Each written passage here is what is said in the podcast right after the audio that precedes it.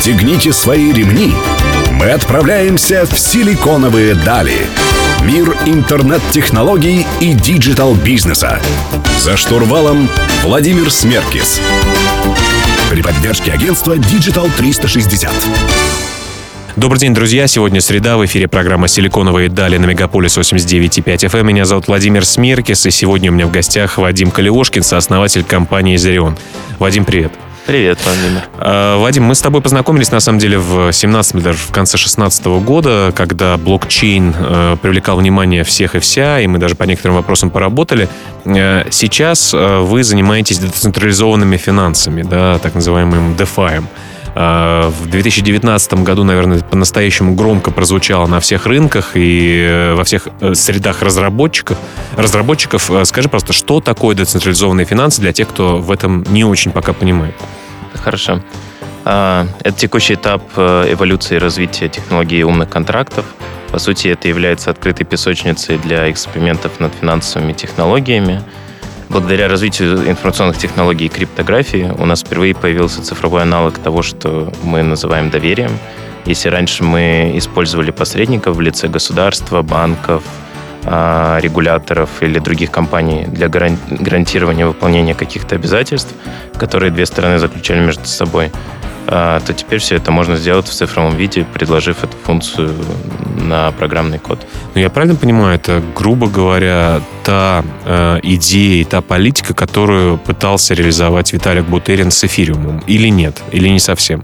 По сути, да, это изначальное видение технологии эфириум и умных контрактов – а, но потребовалось какое-то время и какое-то количество разработчиков, чтобы это начали переносить э, финансовые примитивы с бумаги на программный код. У этого возникли свои проблемы, свои сложности, но постепенно а, все больше и больше примитивов удалось перенести на программный код. Но мне хотелось бы узнать, знаешь, в практическом применении конкретные кейсы, да, то есть э, понятно, что пересылка, например, денег от одного человека к другому, Э, это вот конкретный кейс использования децентрализованных и денег, и децентрализованных финансов. Да? Но это очень простой кейс. Что еще? В каких кейсах используются DeFi, э, децентрализованные финансы? А, Сам простой пример – это обмен ценностью. То есть, если мы хотим обменяться, к примеру, золотом и долларом, мы можем это сделать без какого-то посредника, который гарантирует э, эту сделку. А более сложный пример – это выдача кредита поверх блокчейна, он э, выдается под залог чего-то, какого-то актива, и тебе выдаются доллары, которые ты должен потом вернуть например, под, например, под залог э, какой-то крипто, э, криптовалюты. Да, под залог криптовалюты, криптовалютного актива. Ну, фактически ваш продукт э, является таким посредником, или вы всего лишь сервис, который mm-hmm. через себя эту историю проводит? Мы предоставляем программное обеспечение, которое позволяет обычным пользователям интернета взаимодействовать а, с активами децентрализованных финансов. Но при этом мы не берем на себя выполнение этих операций, все происходит на уровне умных контрактов. Ну, а гарантию вы несете за то, что эти умные контракты правильным образом сработают? Если что-то пойдет не так и обмен ценностями не произойдет между людьми, э, кто за это будет отвечать? А, умные контракты написаны таким образом, что они а, либо гарантируют, что операция будет совершена, либо она будет отменена. Ну, надеемся, как у нас часто в России бывает, у тебя лишних звонков э, с запросами или с вопросами не будет. Друзья, у меня в гостях Вадим Калиошкин, сооснователь компании «Зарион». Меня зовут Владимир Смеркис. Мы вернемся к вам через несколько минут. Оставайтесь с нами.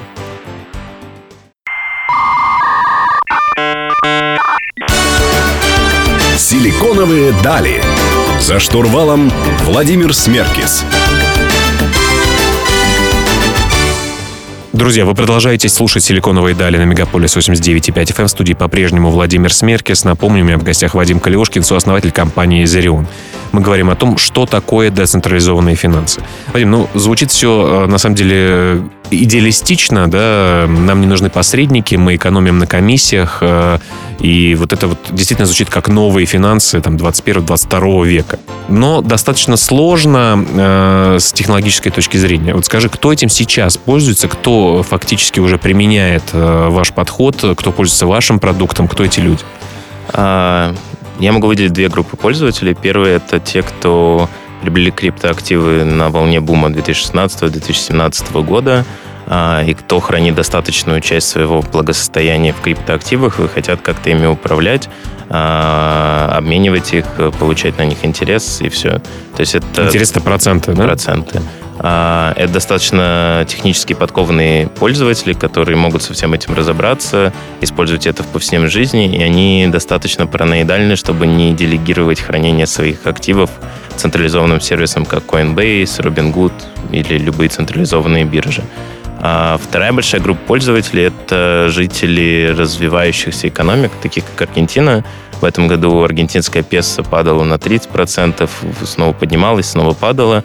А, и из-за сложности валютного и капитального контроля в этой стране у многих э, ее жителей был вопрос, как мы можем сохранить свое благосостояние. А, и для них стал хороший, для них стал хорошей возможностью купить цифровой токенизированный доллар, доходило до того, что он торговался с премией в 30% к стоимости реального доллара внутри этой страны. А, но правда, э, ты согласен то есть, с тем утверждением, что кризисы и экономические неурядицы – это отличное время для развития новых э, финансовых продуктов, в том числе децентрализованных финансов? А, это верно. А, на самом деле доступ к каким-либо финансовым сервисам и достаточно хорошей финансовой инфраструктуры есть менее чем у миллиарда людей на планете. И это обширное поле для того, чтобы предоставить финансовые услуги всем людям на планете с доступом к интернету. Ты знаешь, в свое время, там, в 16, 17, 18 годах я много общался с людьми, которым пытался объяснить, что такое э, новые цифровые ценности, цифровые валюты и как ими пользоваться. И фактически э, для многих было это достаточно сложно. Вот сейчас простота приходит на этот рынок для того, чтобы, я не знаю, обменять э, одну валюту на другую, э, получить проценты, взять в долг на, под обеспечение чего-то. Становится ли это удобно с точки зрения UX experience? U... То есть вот, э, понимаешь, раньше нужно было записать эти э, приватные слова э, себе в блокнотик, его где-то не потерять. Многие очень люди это теряли, даже мои знакомые, которые, казалось бы, там в, в этом мире э, существуют и что-то на этом зарабатывают, были такие кейсы. Вот э, как-то это будет просто или нет? Это будет просто. Uh, уже в этом году появились проекты, в которых вам не нужно записывать 12 слов и понимать все эти трудности. Вам все еще нужно понимать, что такое эфир или криптовалюта, но я думаю, что в 2020 или в 2021 мы уже увидим проекты, где вы не будете понимать, что вы на самом деле пользуетесь э, технологией блокчейна, будете получать конечную услугу и сервис.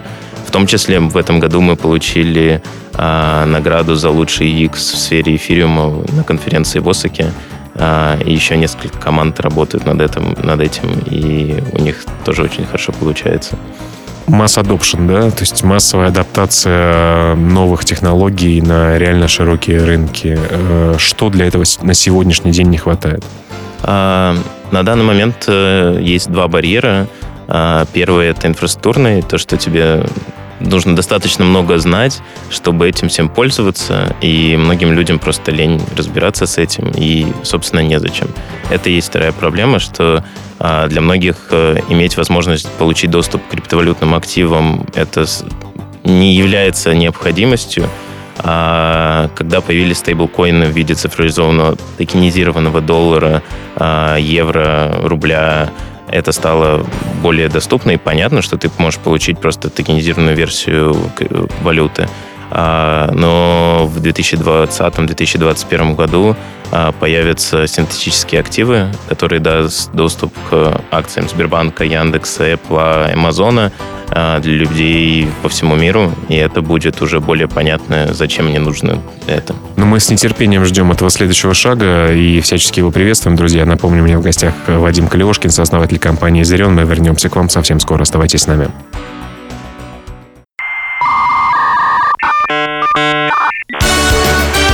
Силиконовые дали. За штурвалом Владимир Смеркис. Друзья, вы продолжаете слушать «Силиконовые дали» на Мегаполис 89.5 FM. В студии по-прежнему Владимир Смеркис. Сегодня у меня в гостях Вадим Калиошкин, сооснователь компании «Зерион». Вадим, давай э, поговорим о вас, собственно говоря. Что делает Зерион и откуда у вас появилась идея создания такого, можно назвать, приложения, сервиса по управлению децентрализованными финансами? А, мы создаем понятный для обычных пользователей интернета интерфейс для доступа к активам децентрализованных финансов из любой точки мира. Идея появилась в 2018 году. А, начиная с 2015 года мы занимались разработкой умных контрактов, когда мы с тобой, собственно, и познакомились. А, затем мы сделали облачную платформу для проведения первичной продажи токенизированных активов, аналог IPO в мире блокчейна. А, мы помогали нашим клиентам с созданием и продажей токенов, помогали соответствовать регуляциям и делали весь процесс для компаний и инвесторов проще и удобнее. Суммарно мы помогли 10 компаниям поднять 130 э, миллионов долларов от 30 тысяч инвесторов на нашей платформе. А, но затем весь бум с токенизации начал сходить на нет, мы начали искать новые возможности, где мы можем а, дать пользу владельцам криптовалют. Одним из спинов проектов стал портфолио трекер Pulse. А, идея была в том, что анализируя транзакции на блокчейне, мы могли показать пользователю все его криптоактивы, всю историю его транзакций, и для этого не нужно было вручную вводить все данные, все, да? это, все данные. А, чего не было до этого в других сервисах. А, но затем очень вовремя случился DeFi, и мы увидели, что... А как он, кстати, случился DeFi? Что было? Когда а, ты понял, что DeFi случился? А, это случилось в ноябре 2018 года, когда прошел первый DeFi Summit, и, собственно, появился термин DeFi. А, это все случилось, потому что как ряд проектов, а, которые были в разработке от трех до четырех лет, а, они что-то уже сделали, и у них появились первые пользователи, да, и это уже стало возможным потрогать. А, собственно, мы с моими осознавателями все это потыкали, поиграли с этим, поняли, что пользоваться этим сложно, но из всего этого можно сделать банк. То есть мы могли открывать сберегательные счета, выдавать кредиты, проводить покупку и продажу активов по аналогии с Тинькофф инвестициями и Сбербанк инвестициями.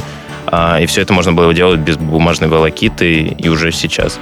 А, и, собственно, у нас была идея, команда, технология по анализу блокчейна и примерно 8 месяцев на то, чтобы что-то сделать до того, как нам придется закрывать компанию. Да, вы поняли, что такое DeFi. Собственно говоря, началось это все с э, саммита. Вы начали делать Зарион. Что это такое тогда на сегодняшний день? А, на данный момент это простой интерфейс доступа к дистанционным финансам, где вы можете купить, продать активы, управлять своим портфолио, а, просматривать историю своих транзакций, а, вы можете взять э, кредит под залог обеспечения других криптоактивов, вы можете получать а, процент на доллары токенизированные, вы можете покупать различные активы, также вы можете покупать другие инвестиционные продукты, которым нет аналогов в, современ... в традиционных финансах, которые... Это что, например? Это, например, Uniswap, так называемые Uniswap пулы. Это инструмент, позволяющий вам дать ликвидность на обмен двух активов. К примеру, если вы могли во все обменники страны, которые меняют там доллар на рубль, положить чуть-чуть рублей, положить чуть-чуть долларов, да, и на каждой транзакции из рубля в доллары зарабатывать небольшой процент. А, так как это все стало возможностью финансов без бумажной волокиты, любой это может, то есть любой человек может положить два актива и тем самым получать небольшую комиссию на их обмен. Ну, фактически реально новые возможности для инвестиций, которые уже сегодня работают, да? Да. А, то, что будет работать завтра и во что это все превратится, поговорим в следующих блоках. Друзья, у меня в гостях Вадим Калиошкин, сооснователь компании «Изерион». Мы вернемся совсем скоро.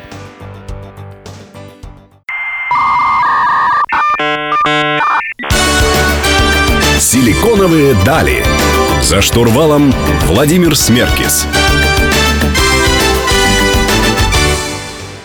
Друзья, вы продолжаете слушать «Силиконовые дали» на Мегаполис 89 и 5 FM. Меня зовут Владимир Смеркис. Сегодня у меня в гостях Вадим Калиошкин, сооснователь компании «Зарион». И мы говорим про то, что такое децентрализованные финансы. Я знаю, что у вас совсем недавно, в прошлом году, состоялся долгожданный раунд, раунд инвестиций, и инвестиции вы привлекли в Соединенных Штатах Америки. Мне очень хотелось бы узнать, как это было, какие у вас были критерии к тем, кто может в вас инвестировать, потому что я знаю по России есть очень много желающих, да, людей, которые не являются, мягко говоря, владельцами smart money, то есть могут принести капитал, но ничем помочь не смогут. Какие у тебя были, у, у твоей команды были критерии к э, компаниям, которые хотели бы увидеть среди ваших инвесторов, и как это все случилось? А, все это случилось э, в 2018 году. Мы поняли, что нам нужен внешний капитал, чтобы, если мы хотим оставаться в индустрии децентрализованных финансов, так как индустрия маленькая, но мы видели большой потенциал, и нам нужен был капитал, чтобы спонсировать разработку, привлекать первых пользователей. А, мы начали пичить проект в Берлине, а, но быстро поняли, что европейские инвесторы сильно смотрят на, запад, э, на западных и в Штатах, и они немножко отстают в плане видения, да. А затем возникла идея, а почему бы не поехать в долину и не начать поднимать инвестиции там. Собственно, мне кажется, этот опыт стоит пройти каждому основателю компании, потому что ты многому научишься по ходу дела, даже если это будет небольшой ангельский чек, и это будет просто э, человек, который также заинтересован в успехе твоей компании, пусть не так сильно, как ты, но это ценный опыт. А, собственно, мы поехали в долину, сделали список из более 100 фондов, которые хоть как-то инвестировали что-то похожее на децентрализованные финансы, и начали искать каждому метро, общаться. Суммарно мы, наверное, получили 60 прямых отказов за все время. Из скольки? Ну, собственно, сколько мы общались, и столько нам и было отказов. То есть это... Практически мы... все вам отказали. То есть э, из 100 фондов нам удалось выйти на контакт примерно с 60, и все они отказались, и только несколько фондов в самом конце подписали э, нам чеки. Э, на все это ушло 270 дней, то есть от идеи, что нам нужно поднять э, инвестиции до момента подписания документов с лид-инвестором, прошло 200, ровно 270 дней. Мы ожидали, что это будет чуть-чуть быстрее, но это было интересно. Какой-то момент у нас закончились деньги, и мы попросили всех сотрудников работать за опцион. Все они согласились, за что им огромное спасибо. Ну, такая вера в продукт, да, на самом а... деле, большое значение имеет. Да, команда верила в продукт и в то, что мы в итоге сможем поднять инвестиции. А затем мы подписали первый ангельский чек от Криса Лу, а, за что ему большое спасибо, и в итоге это удалось позволило нам сохранить компанию. Мы сделали много ошибок на своем пути. А, во-первых, мы начали сразу говорить с э, большими фондами, а, не имея валидации идеи, не имея социальной валидации. У нас не было ангельских инвестиций, а, так как мы создавали компанию на собственные деньги. А это знак, что есть, у тебя должна быть какая-то социальная валидация от других людей, которые перед тем, как другие фонды зайдут к вам как инвесторы. А также мы сделали много ошибок в том, как э, раз преподносили свою историю, как и, какие поинты э, стоит говорить, какие не стоит, э, как правильно преподнести видение, и все это, то есть потребовалось время и много итераций перед тем, как э, мы поняли, как стоит, что стоит говорить, а что не, чего не стоит говорить. Из интересного, что мы сделали правильно, так как мы интегрировались со многими игроками в Space, мы приходили каждому, обсуждали, как мы вместе сможем работать и делать DeFi более доступным для широкого круга лиц, и просили как минимум два интро к их инвесторам или к другим проектам. То есть такая хитрость через технологические или рыночные партнерства, да? А, да, то есть э, если мы сначала обсуждали, как мы интегрируемся, что мы в любом случае бы с ними обсуждали, и тем самым мы, три парня из России и Украины, могли получить доступ сразу к интро, которые не живя в долине, и тем самым мы достаточно быстро смогли за 3-4 месяца обойти много фондов. Если бы мы не придерживались этой стратегии, наверное, нам потребовалось... Ничего не случилось, да? Да, потребовалось Так что, времени. друзья, общайтесь и обязательно расширяйте свой нетворкинг э, круг, это во многом может помочь. Напомню, у меня в гостях Вадим Калиошкин, сооснователь компании «Зерион». Меня зовут Владимир Смеркис, мы вернемся совсем скоро.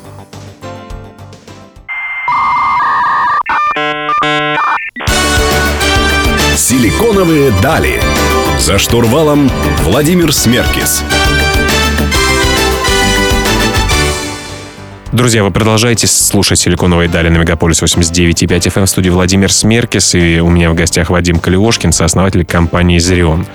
Вадим, давай э, поговорим про инвестиции. Понятно, что про подход, подход немножко разный у нас в России и на Западе. Вы сейчас э, себя ощущаете как американской, европейской, международной компании какой? А мы начнемся децентрализованной компанией. То есть вы везде э, и честные? А, у нас э, все сотрудники remote, э, то есть... Удаленные? Удаленные, у нас нет офиса, даже в одном городе работают люди из разных коворкингов. А, все процессы компании заточены на то, что мы синхронизируемся онлайн, переписка онлайн, видеозвонки, документация, все. То есть нам не нужно быть в, одном, в одной точке, чтобы обмениваться идеями. Но это и круто, и сложно, наверное, да, то есть э, нужно все-таки привыкнуть, и сотрудники должны быть определенным э, таким подходом к работе, что они го- готовы доставлять результат, э, находясь не в офисе, не находясь под кнутом, да, э, видя большую идею э, дальше.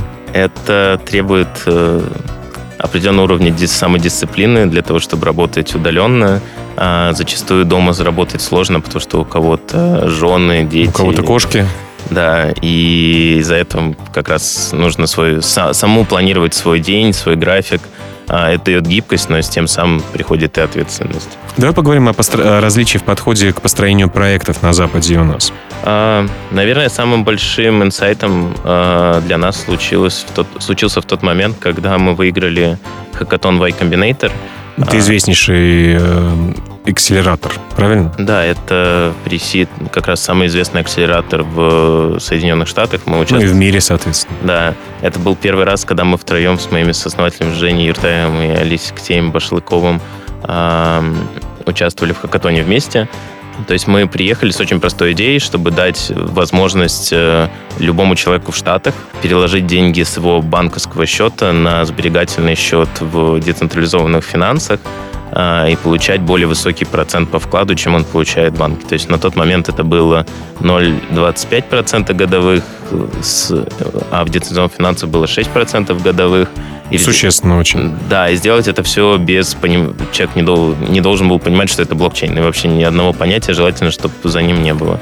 То есть это была очень один очень маленький use case, и это была очень маленькая часть нашего продукта, который мы планировали только сделать, и решили вот на хакатоне ее сделать, показать и посмотреть, что будет. И вот именно с этой идеей мы победили, а, и нас пригласили на интервью в Y Combinator, а, и случилось то, что в одну ночь нам на нашу заявку вот большого продукта поступил отказ, а следующим письмом на вот маленькую часть этого продукта пришло приглашение на интервью. В тот момент мы поняли, что в А отличие... пришло сначала, сначала пришел отказ, да? Да, сначала пришел отказ, и мы э, долго не могли понять, потому что вроде продукт один, по сути, да, но такое разное видение. А в итоге мы поняли, что на Западе, если в России э, проекты гонят за тем, что вот у нас будет фича А, фича Б, много функциональности, много всего, и когда вот весь этот паровоз большой будет сделан, он поедет и повезет пассажиров. В Штатах, наоборот, ищ- пытаются сделать, значит, ищут маленькую вагонетку, на которой будет два человека ездить, но постепенно эта вагонетка при- при- вырастет в поезд, и уже куда может закинуть капитал, и это повезет много.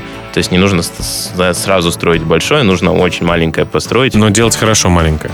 Сделать хорошо, пусть это будет маленький рынок, пусть у вас будет там 5 клиентов, а не миллион сначала. Но если у вас есть 5 клиентов, которые уже ваши, да, то уже э, масштабироваться проще. То есть не смотрят, как у нас, да, что рынок, я не знаю, там э, перевозок из Китая, 6 миллиардов долларов, и я возьму и откушу там 2%, и мне достаточно будет на всю жизнь этого. А, так смотрят, но смотрят в э, отдаленной перспективе. То есть у проекта САНО должна быть перспектива куда-то расти. но- Рынок должен быть, Да, да? рынок должен быть, но даже если этот проект вырастет и захватит небольшую долю от э, маленькой, вернее, если проект захватит полностью маленький рынок, не, не миллиард долларов, а рынок там на 10 миллионов долларов, это тоже будет хорошая победа. Так что смотрите, друзья, не только на большие перспективы, но и на частные локальные решения, которые могут э, привести вас вперед. У меня в гостях Вадим Калиошкин, сооснователь компании «Зерион». Меня зовут Владимир Смеркис. Мы вернемся совсем скоро.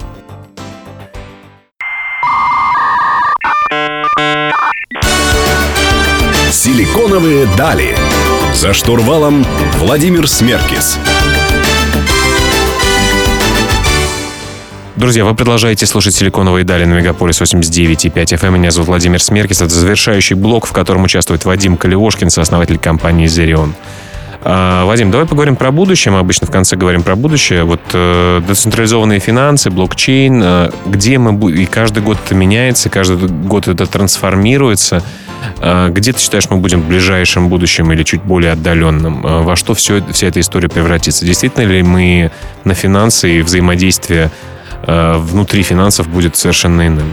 Это хороший вопрос. Ам, Ставка на то, что децентрализованные финансы станут таким демократичным э, слоем доступа к финансовым продуктам и услугам для людей по всему миру, э, внушает надежду, потому что это еще не было индустрии, в которую пришел программный код, которая полностью не изменилась. Вот как раз, когда мы переносим финансовые продукты на программный код, к ним добавляются новые свойства, они могут э, работать между собой. То есть, чтобы объединить два финансовых продукта, уже не нужно еще миллион бумажек, регуляции и всего.